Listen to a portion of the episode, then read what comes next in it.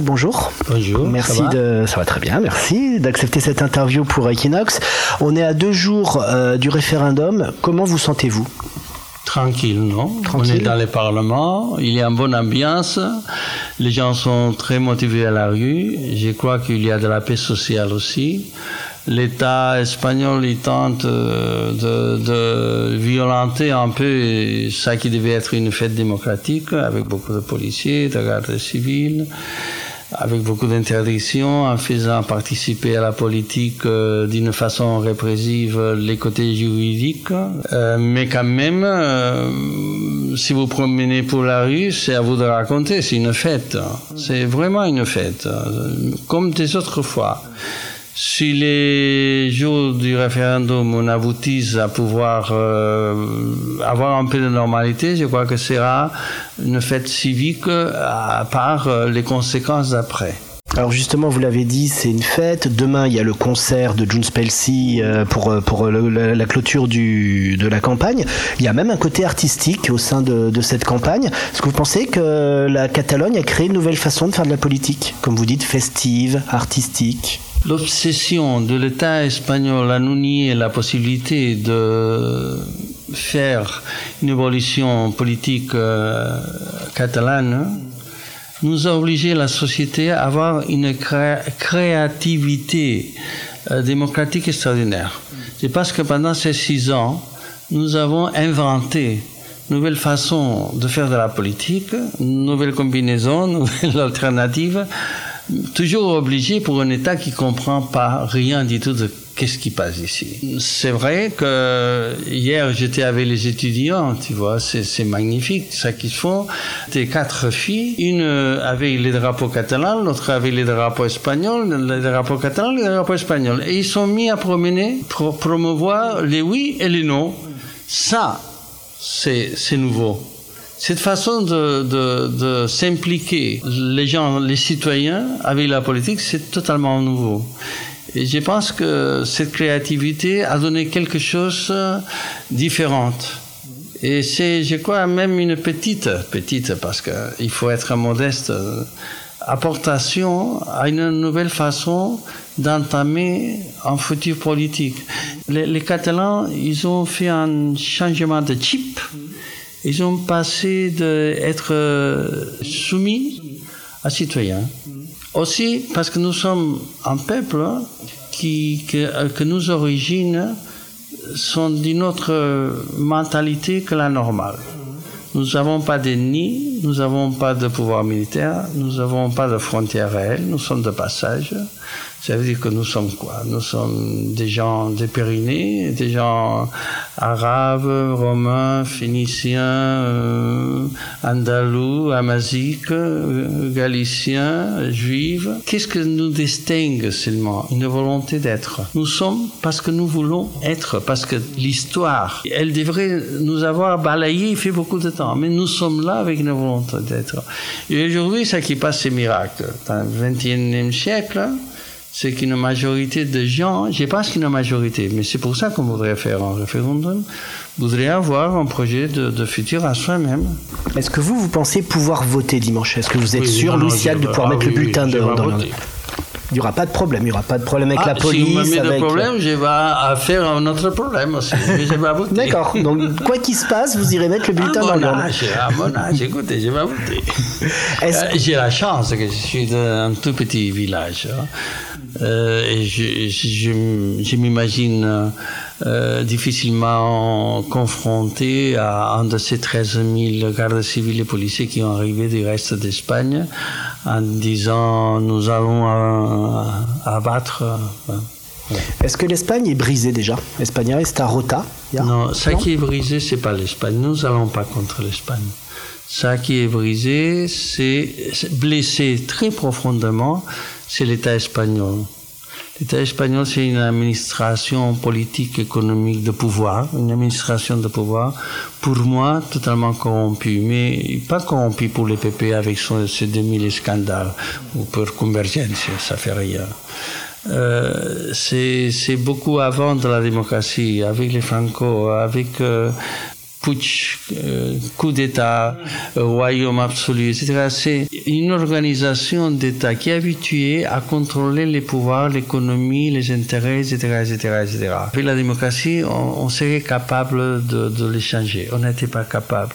Au contraire, avec la démocratie, toute cette perversion de l'État s'améliorerait encore avec ça las puertas giratorias. L'arrivée de la classe politique au pouvoir économique et la euh, communication entre... Alors, Felipe González, que pour beaucoup de Français, c'est un, héros et c'est un con, un con, et même un con cochon, euh, c'est quelqu'un qui parle de la politique et s'en va, s'en va à, à Indesa. Et ça, c'est une des entreprises plus euh, fortes électriques. Quand ici, il y a une volonté de moderniser un peu les ressources euh, énergétiques, et on dit, bon, on va faire, euh, parce qu'on a de soleil, on a de vent, on va profiter. Non, J'ai dit Philippe González comme un exemple. Hein. Tous ces gens qui sont dans la politique, mais qui sont dans tous les conseils de, de les grandes entreprises monopolistes un peu de l'Espagne, ils défendent son intérêt. Et en Espagne, il y a interdiction de faire de l'énergie renouvelable. Incroyable. Alors, vous êtes député de la majorité oui, Jones S'il faut voter pour quelques mois, si euh, la semaine prochaine il faut voter une déclaration d'indépendance au Parlement, vous la votez, sûr. Si, si j'ai mon groupe, euh, les gouvernements et les gens qui nous ont voté pensent que c'est nécessaire, oui. Et Jones Pelsi va voter tous ensemble non, non, la je déclaration Je ne dis pas qu'on va les faire tout de suite, ni à jours, ni je ne sais pas. Mais si, si la décision politique après les résultats, parce que s'ils gagnent les noms, euh, on fait des élections autonomiques. Je m'en vais au Sénégal et au revoir. Selon qui arrive les 1, on arrive à la conclusion de qu'une déclaration d'indépendance est nécessaire, évidemment, mais on nous a voté pour ça. Dans mon programme électoral, le premier article, c'était que les votes pour moi, pour mes copains, c'était un vote pour faire le chemin à l'indépendance. Et cette fidélité, on veut la garder. Est-ce qu'il y a une date au Parlement pour, euh, pour voter l'indépendance? Dit-on va se réunir avec Juste Non, non, après. Excusez-moi, ça dépend totalement de, du résultat. Si c'est le oui qui gagne si, si c'est le oui qui gagne, euh, on va décider les groupes parlementaires, etc., la façon de mieux. Euh, si on peut se compter, on gagne les oui, etc., etc., on va, on va faire l'indépendance, on va décider de la façon, mais oui, mm. nous sommes obligés. Alors, je ne sais pas si vous avez vu, Louis Siac, sur les réseaux sociaux, il y a eu une polémique autour de votre chanson euh, L'Estaca, qui à la base, certains disent c'était la chanson de tous les Espagnols, puisque c'était pour célébrer la fin du franquisme, etc. etc. Et certains détracteurs disent bah, que les indépendantistes catalans ont récupéré L'Estaca en enlevant un petit peu les Espagnols euh, dedans. Qu'est-ce que vous en pensez, vous? Qu'est-ce que vous avez à répondre à cette polémique? Ne voyez pas dans mes mots euh, un modestie. Hein mais l'estaca, c'est pas une chanson à moi. En plus, je parle pas comme si je serais un... ça, ça, elle s'échappait de mes mains. Elle était chantée dans les colonels grecs, dans Pologne, dans n'importe quel pays, Ukraine, en Tunisie, etc., etc. Et ce que j'aime bien, c'est que les gens l'apprennent quand ils ont besoin d'un élan de liberté. Si les Catalans ils chantent les stacas, c'est parce qu'ils ont besoin d'exprimer son souffle de liberté qui manque, de démocratie qui manque. Et ça, c'est un honneur pour moi. J'ai pas un peu d'honte parce que je suis vivant encore. Je, euh, je crois que c'est plus logique que je sois déjà dans notre paradis. Mais je suis là, j'ai pas un peu mais ça me rend d'orgueil premier parce que elle a servi à quelque chose mais après parce qu'elle a servi toujours à des causes euh, que, que j'aime bien, tu vois.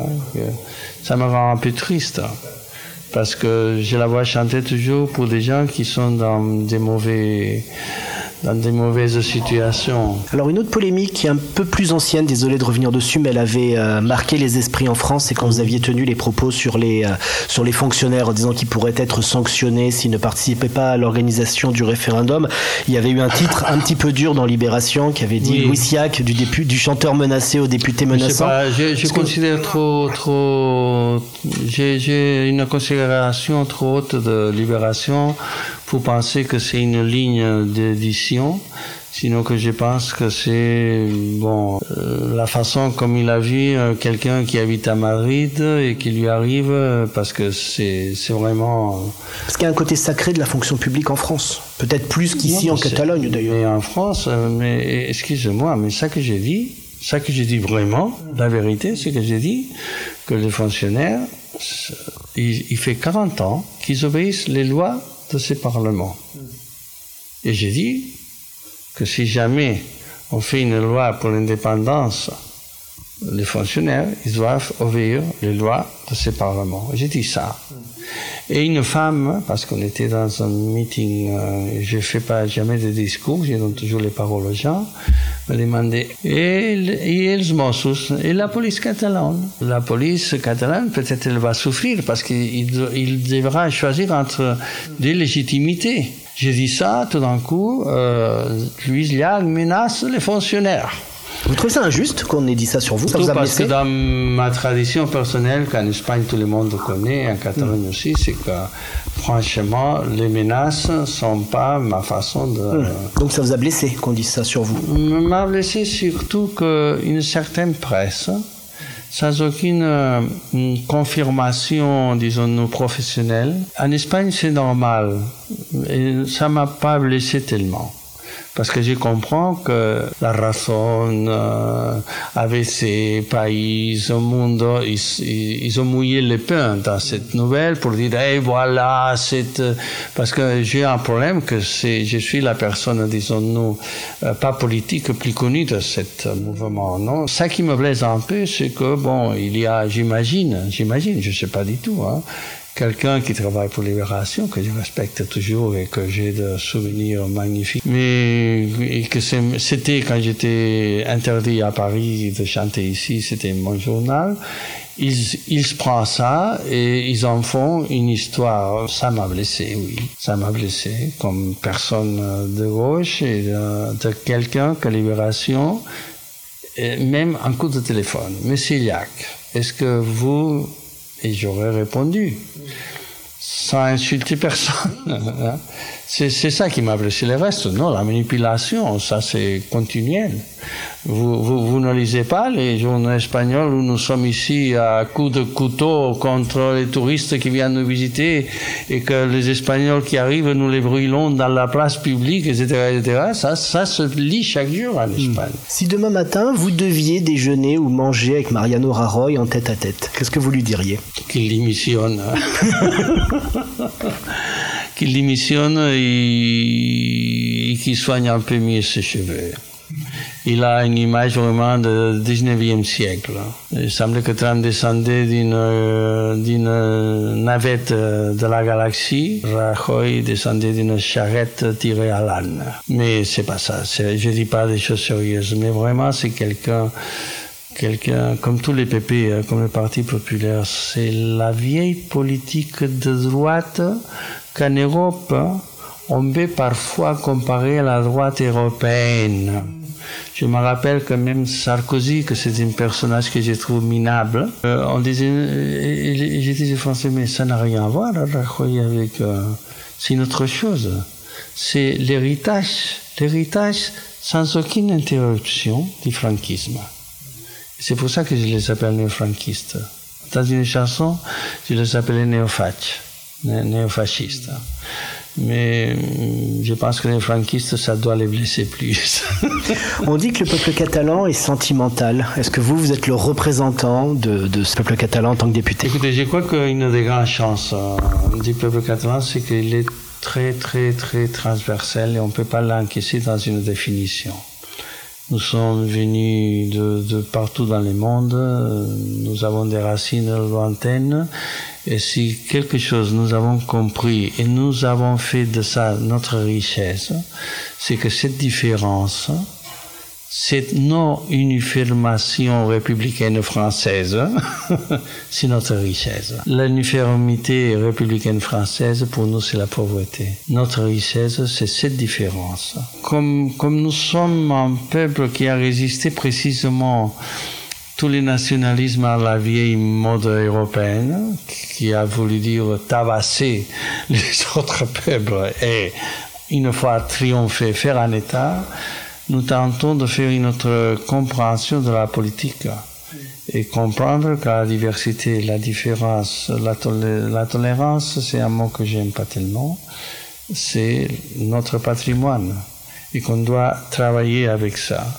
Et je suis dans ce chemin-là. Merci Louis Siac d'avoir été sur Kinox. À vous, pour l'intérêt.